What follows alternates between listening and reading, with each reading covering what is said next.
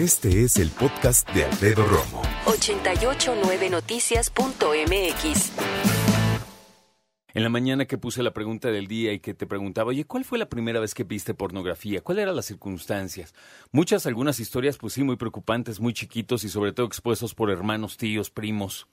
Pero otras también, pues muy sabroseadas de no, yo quise, fui, compré, hice, deshice. Sí, la verdad es que dejé que volar un poquito la parte de tu persona, ¿no? De tu historia acerca de la pornografía, pero también al principio del programa te dije, pues ahora vamos a darle un giro importante y hablemos ahora de nuestros hijos, de los pequeños que hoy están en un ambiente hipersexualizado sexo por todos lados, a todas horas, y tú y yo nos tenemos que ir a robar, no sé, o comprar revistas, o el de tu hermano, tu primo, no sé quién tenía que facilitarlas. No era fácil, incluso aunque tuvieras un cassette VHS, beta, lo que fuera, no era tan fácil que tuvieras la tele para ti solo. Ahora sí hay teles y pantallas chiquitas para cada persona, ¿no? Y hay gente que a los cinco años ya le habían regalado una tableta a los hijos. Por eso es importante platicar este tema. Antes de platicar con el doctor, te platico rápidamente. Un amigo muy cercano me dice, llegó a mi hijo cuando salió la película de los pitufos hace cosa de dos años que se volvió a reestrenar. Dijo, papá, quiero ver una de los pitufos, pero de las caricaturas que tú veías. Ah, pues sí, búscalas ahí. Se puso a buscar y de repente le llega y le dice, papá, ¿qué están haciendo? Y eran los pitufos versión pornográfica. Cuando me platicó, me dijo, güey, no supe qué hacer, no tenía la menor idea de qué decirle. Y eso que eran dibujos animados. ¿Qué hizo? Le cerró la, la tableta y dijo, te hablo a tu mamá. No, ¿cómo no? ¿No? Y ya fue, y entonces él corrió, habló con la esposa, y ya como que le inventaron cualquier cosa. No tocaron el tema otra vez. Otro ejemplo rápido. Me acaba de escribir una radio escucha a través de redes sociales en mensaje directo, y lo leo rapidísimo para que nos tomemos el, el cuenta, ¿no? Yo era niña, mis papás son los que llevaban las películas y pusieron Bambi. Yo tenía como siete años y vi porno por primera vez. Fue un accidente. En aquella época ponieran, eh, pusieron las de VHS. La sorpresa es que a mitad de la película empezó pornografía. Era lo que hoy entiendo que es una orgía. Ahora sí me da mucho gusto recibir al doctor Eusebio Rubio Aurioles, director general de la Asociación Mexicana para la Salud Sexual. Qué gusto tenerlo, doctor. Alfredo, ¿cómo estamos? Muchas Bien, gracias. a Dios. Feliz de Gracias platicar con usted. Por favor, ¿por dónde empezamos? Por preguntarte la edad del amigo de- de- del hijo de tu amigo. Ocho años. Ocho años.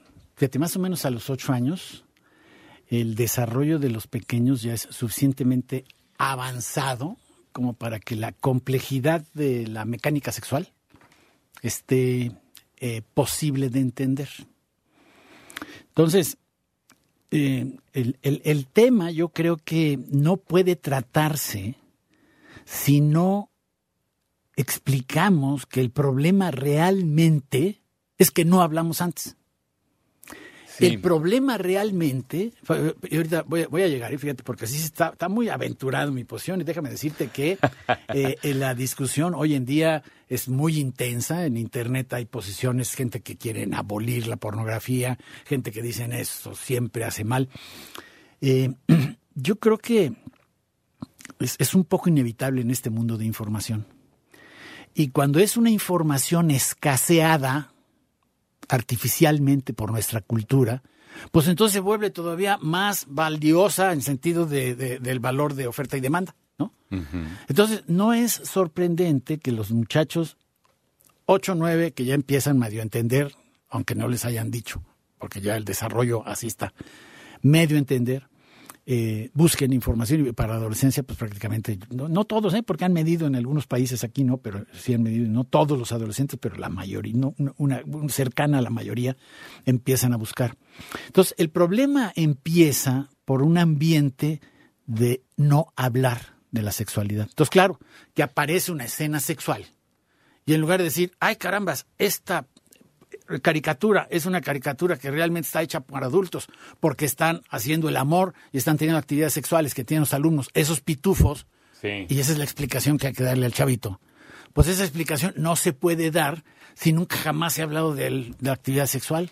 Y aparte lo chistoso es cuando los papás sin querer, por reacción, dicen cochinadas cuando es sexualidad. Pues por eso, por eso. Pero es- por eso te digo que el tema difícilmente se puede abordar bien si no contextuamos con la realidad cultural de que nos cuesta un trabajo tremendo hablar de estas cosas y más con nuestros hijos. Al principio nada más pasé una precisión, yo puse, dime cuándo fue, cómo lo viste, pero cuál fue el contexto. Y yo decía, Eh, porque es importante saber si lo viste porque tú querías, si lo viste porque fue accidente, si lo viste porque te obligó un adulto.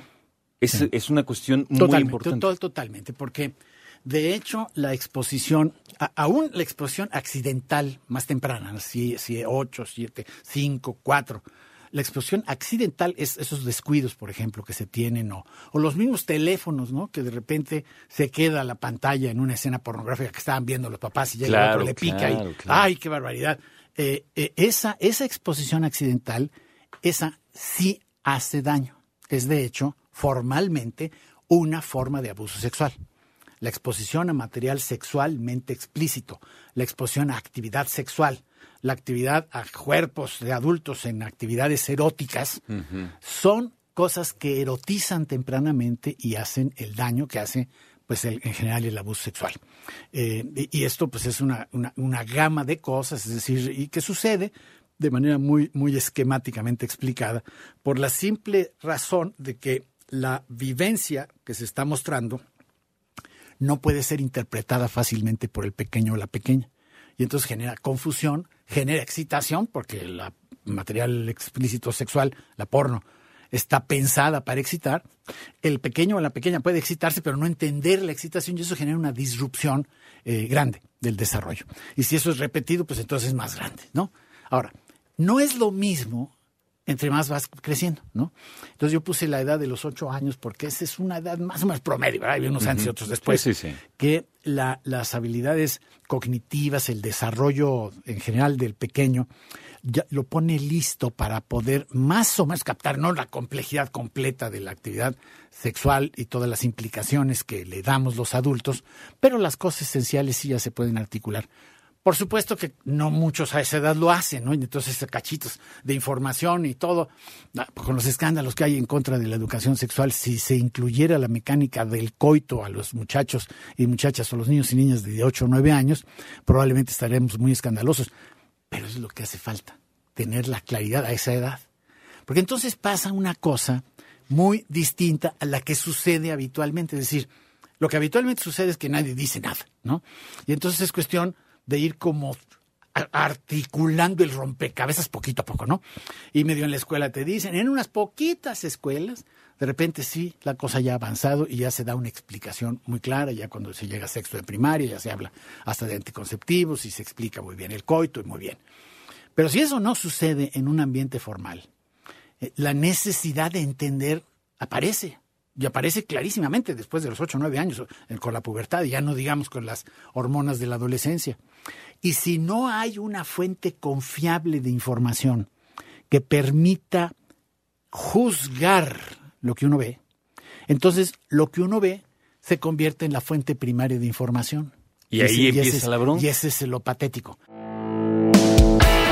Escucha a Alfredo Romo donde quieras, cuando quieras. El podcast de Alfredo Romo en 889noticias.mx.